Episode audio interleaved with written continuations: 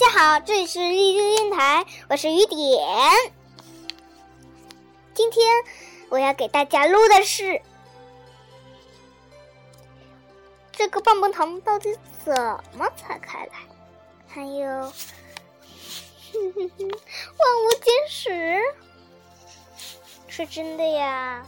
好久没录合人童话了，今天还是神话故事大本营，还有。小乔的神奇模样也好久没录了，就这三，就这三个故事啊，在这里就这两个故事，一个科学。嗯，小亚呀，今天非常高兴，他呀得到了一个棒棒糖，那里有锁。妈妈说。你想着怎么拆开来？如果拆开来了，或者是在朋友的帮助下拆开来了，我就给你一个红包。哎，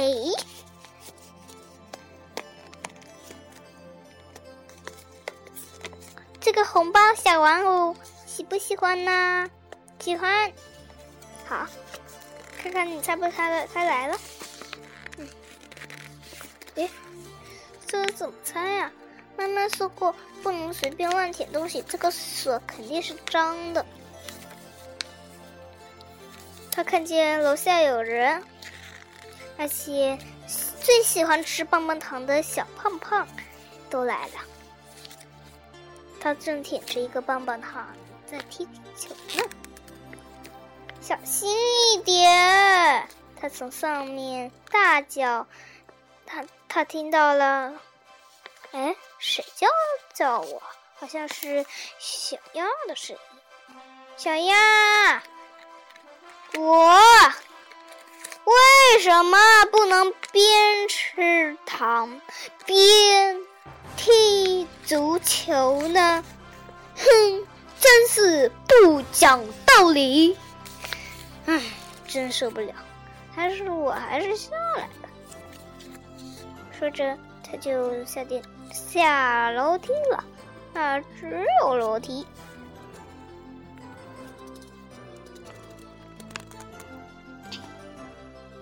哦，好喜欢，好喜欢。哦，你怎么会有这个甜薯棒棒糖？嗯，我妈妈送给我的。嗯，这个锁真好吃，不愧是甜锁棒棒糖。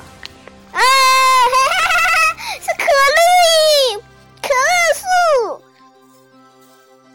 告诉你吧，可乐树啊，它树根、树干，包括树枝，都是铜做的。铜铁你有听说过吗？铜铁、铜角啊。三等奖就是铜奖啊！它的树叶是银色的银子，铜色的铜字，铜色的铜，银色的银子，金色的金子就是金苹果。金苹果的里面是可乐，可口可乐哟，太棒！耶耶耶耶耶！嗯，我我试试看，嗯嗯，这个薯还真好吃，真不愧是甜薯棒棒糖，嘿嘿嘿嘿，哦，嗯，啊哦，我的是彩虹，嗯，你的是彩虹啊，好羡慕啊，彩虹里面。有红色的草莓，有第一种颜色的是红色草莓，第二种颜色是橙色的橙子，第三种颜色是黄色的，知道它是什么吗？芒果。第四种颜色呢？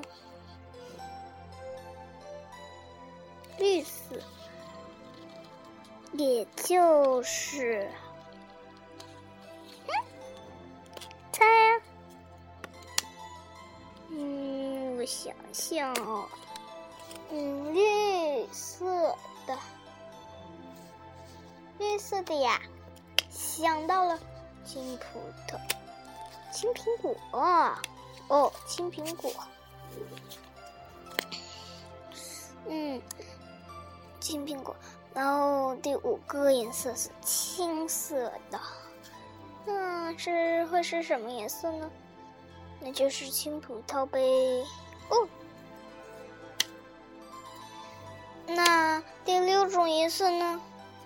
第六种颜色不是蓝色的吗？猜猜看，蓝莓，蓝莓，对，蓝莓。我知道第七种颜色是紫色的，肯定是葡萄。对了，真聪明。现在我们一起来说一下彩虹的口诀：红橙黄绿青蓝紫。哎，应该说是赤橙黄绿青蓝紫。哼，喜欢这个口诀吗？给你们听听看：赤橙黄绿青蓝紫，就是彩虹的颜色。雨过天晴，太阳笑，天边架起一座桥。赤橙黄绿青蓝紫，这个世界多美妙。彩虹边界有座桥，名字叫做吊桥。吊桥问彩虹：“你怎么是七种颜色的？”彩虹说：“我就是赤橙黄绿青蓝紫，赤橙黄绿青蓝紫，哦哦哦，赤橙黄绿青蓝紫。”喜欢这首歌吗？好，来，我给你们来听听关于五件事。还真是一本重书啊！他们是怎么知道的？浩瀚宇的浩瀚的宇浩瀚的宇宙这一片，他们是怎么知道的？这本书就是要来说这事的，这事的。这个世界是怎么从无到有，又是怎么出现了我们的？此外，还得说说在这段时间里发生的各种事儿。我最初想写这本书，是因为我在美国念小学四五年级时读过一本科普书，那是二十世纪五十年代的五十年代学校发的教科书，皱巴巴、又笨又重，招人烦。不过。书的前几页有幅插图，有一幅插图，一下子让我瞪圆了眼睛。那是一幅剖面图，应该吧？显示出应该是剖面图吧？显示出地球的内部样子，就好像你拿起一把大刀，把西瓜似的，地球切开，再小心翼翼的取出其中一角。大小大约是这庞然庞然大物的十分之一。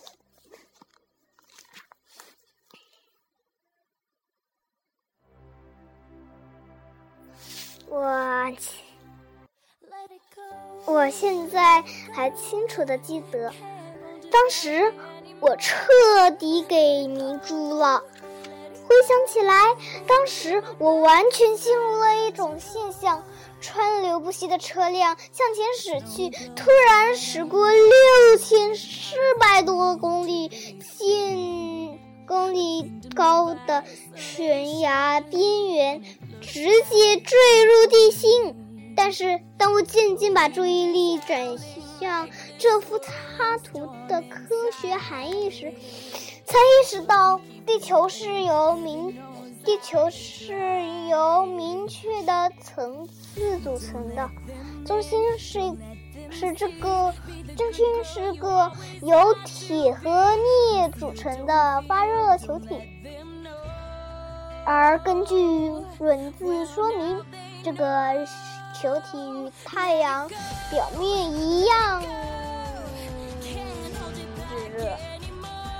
当时我就无限惊讶，想，惊讶的想，他们是怎么知道的？我在成长中确信，科学是极极其枯燥的，但我确认。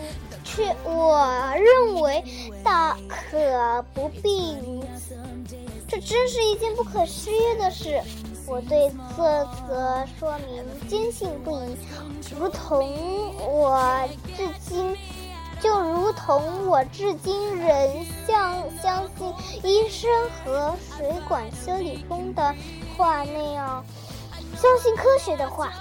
可可是我无论如何也无法想象，人的脑子怎么能搞清离我们几千公里以下的地方是是什么样子，是由什么构成的？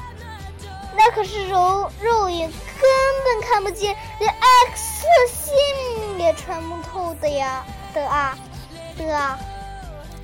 在我看来。这真是一件不可思议的事。为怎么样和为什么？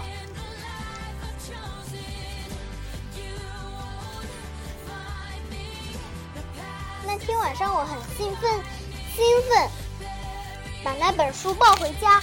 晚饭前就把书打开，看到我的举动，母亲摸摸我的额头，问我是不是病了。我翻到第一页，认真的读起来，结果发现这本书一点儿也不让人激动。实际上，他没回答插图引出的任何问题，比如我们这颗行星中的中心怎么会冒出一个类似太阳的燃烧体？他们是怎么知道它的温度的？既然地下在熊熊燃烧，为什么我们的脚下自地面摸上去却不不烫？为什么地球内部的其余部分不不融化，还是正在融化？要是地核烧完以后，地球的某个部分是不是会塌陷哪个空的地方，并留在并在地面上？留下一个大坑，谁能回答这些问题？说来也怪，这本书的作者对这些具体问题只字不提，他好像故意把一切弄得很深奥，以便守住这些秘密。很久以后，大约是十年以前，我正乘着，我正乘着。这个我正乘坐飞机坐一次横跨太平洋，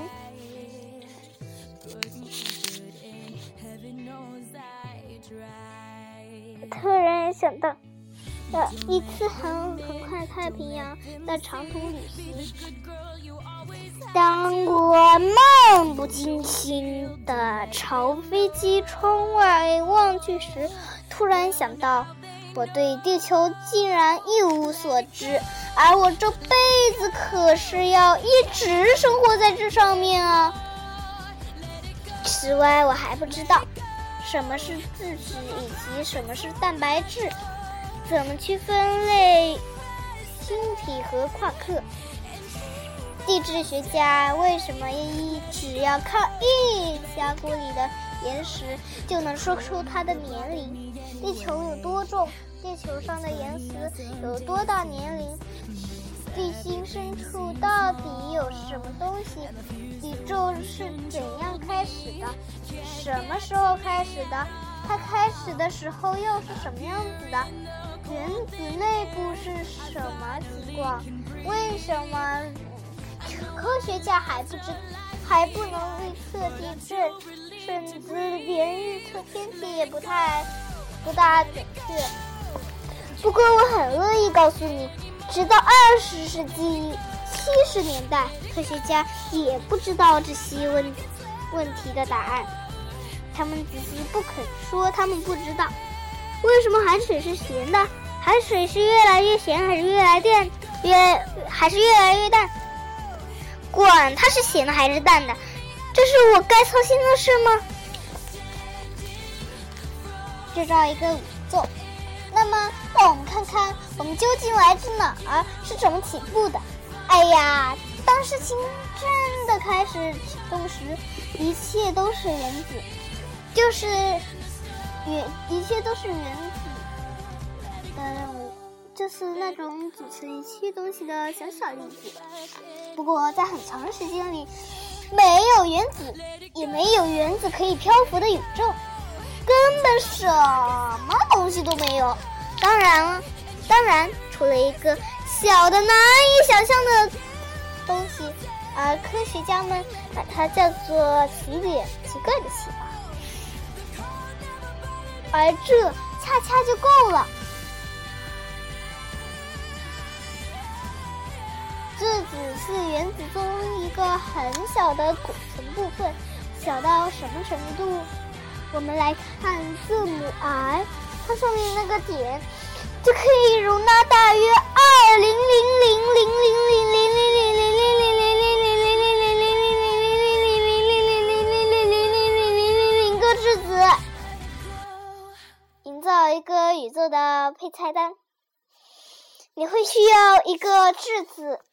把它缩小到它的十亿分之一的大小。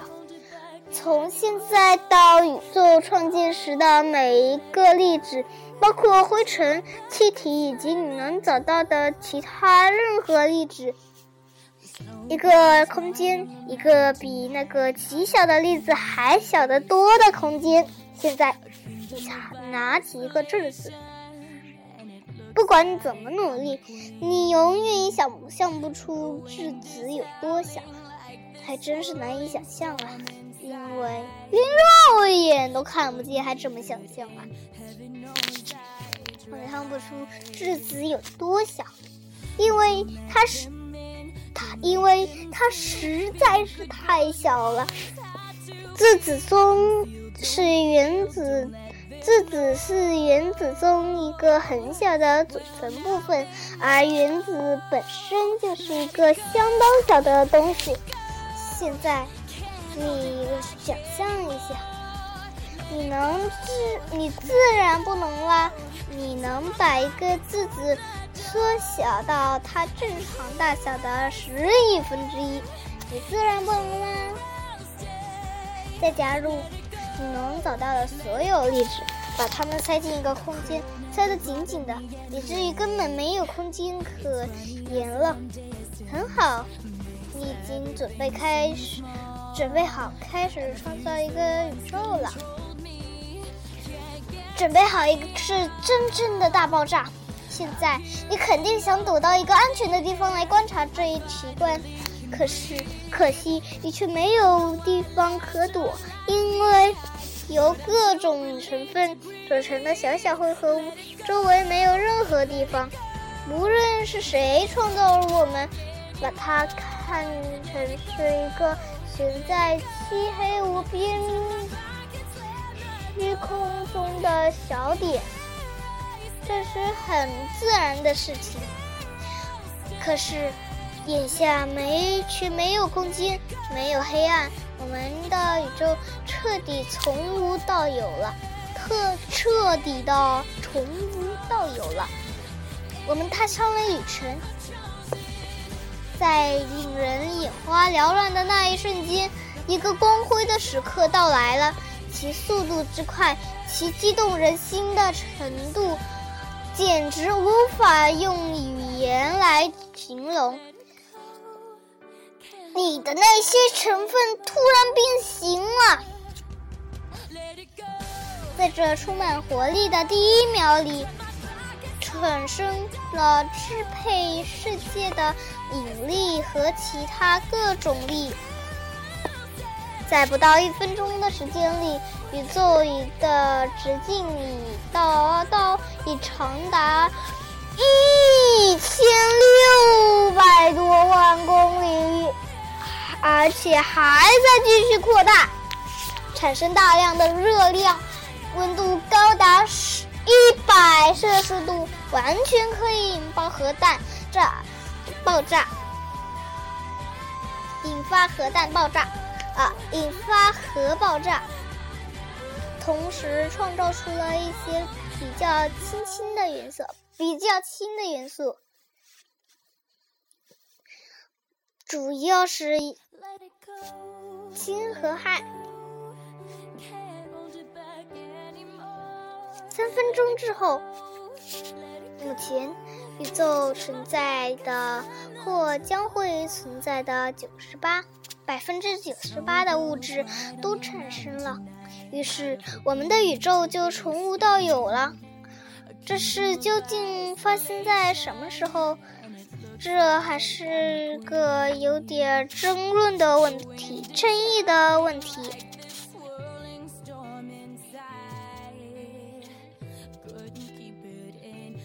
这个开天辟地的时刻，究竟是在一百亿年前年以前，还是在二百亿以前，还是在两者之间？宇宙学家已经争论了很长时间，大家似乎越来越赞同一百三十七亿年这个数字了。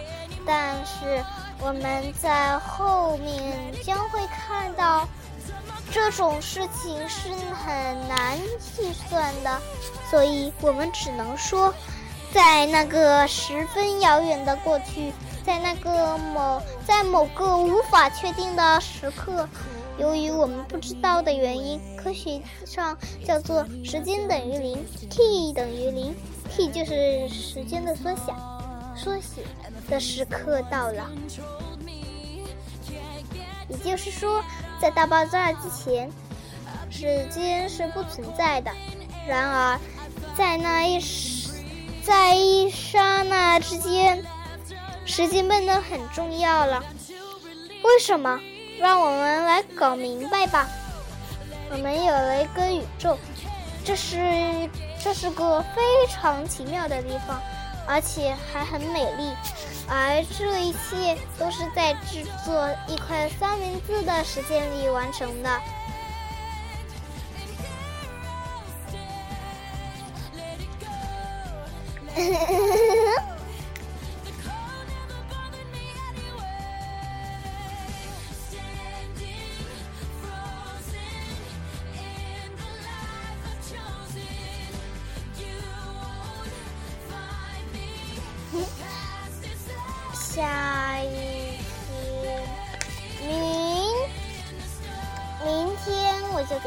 继续讲吧。好，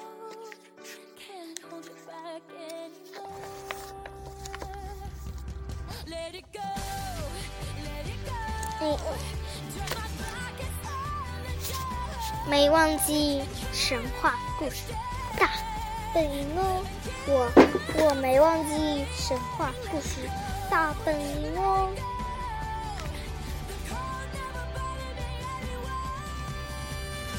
哎，今天呢，我就给大家讲王以王报恩。中国，相传三国时期的吴国，五国。不是说口天吴吗？吴国对，是吴国。吴国有一个叫招之的人。一天，他乘船在江上游玩。当船行至江心时，他忽然发现一片芦芦苇叶飘在水中，叶上有一只大蚂蚁。那只蚂蚁在芦苇上、芦苇叶上四处乱爬，显得显得惊慌失措。董兆之见此情形，立即伸手将芦苇叶拿在拿上船，拿上船。这时，船上的其他乘客纷纷表示不满：“你这个人怎么好坏不分呢？只是害怕人的毒虫，这只是害怕害人的毒虫。你连毒虫也救，恐怕你的心肠好不到哪里去，哪去？”董兆之没变过什么。等船靠了岸，他偷偷把那只蚂蚁大蚂蚁放走了。这天夜里，董兆之做了一个梦，奇怪的梦。一位身穿黑色衣服的人走到他面前，恭敬地说。我是蚁王，感谢您的救命之恩。今后如果您遇到了危难，只要告诉任何一只蚂蚁，我就会来救您。说完，那个人那人消失了。董兆之，董昭之把这个梦牢牢地记在了心里。后来，他被人冤枉，关进了大牢。在牢中，他受尽折磨，过着暗无天日的生活。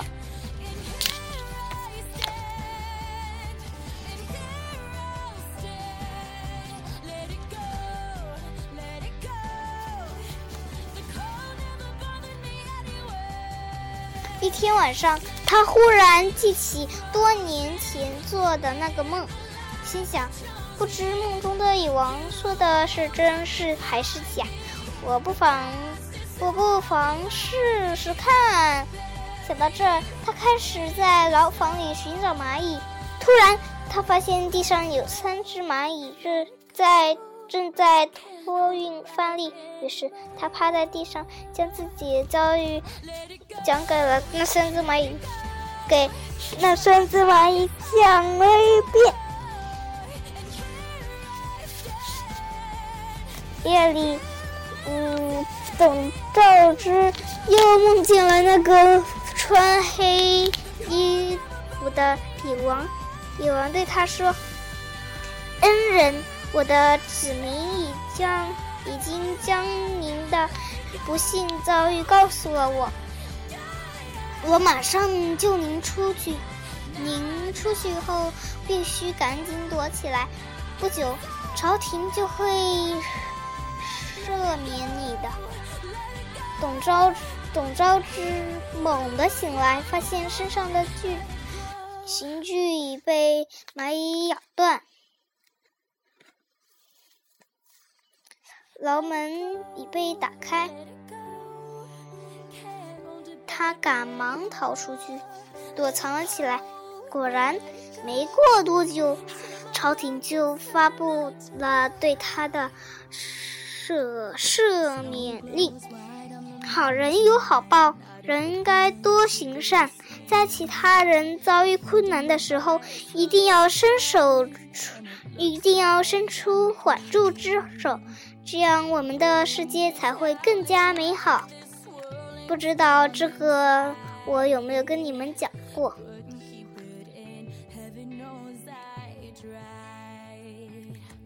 嗯，如果讲过的话，那就请别跟我说讲过不讲过，就直接当做是重复睡前故事，安心睡觉吧。好，不打扰你了，晚安。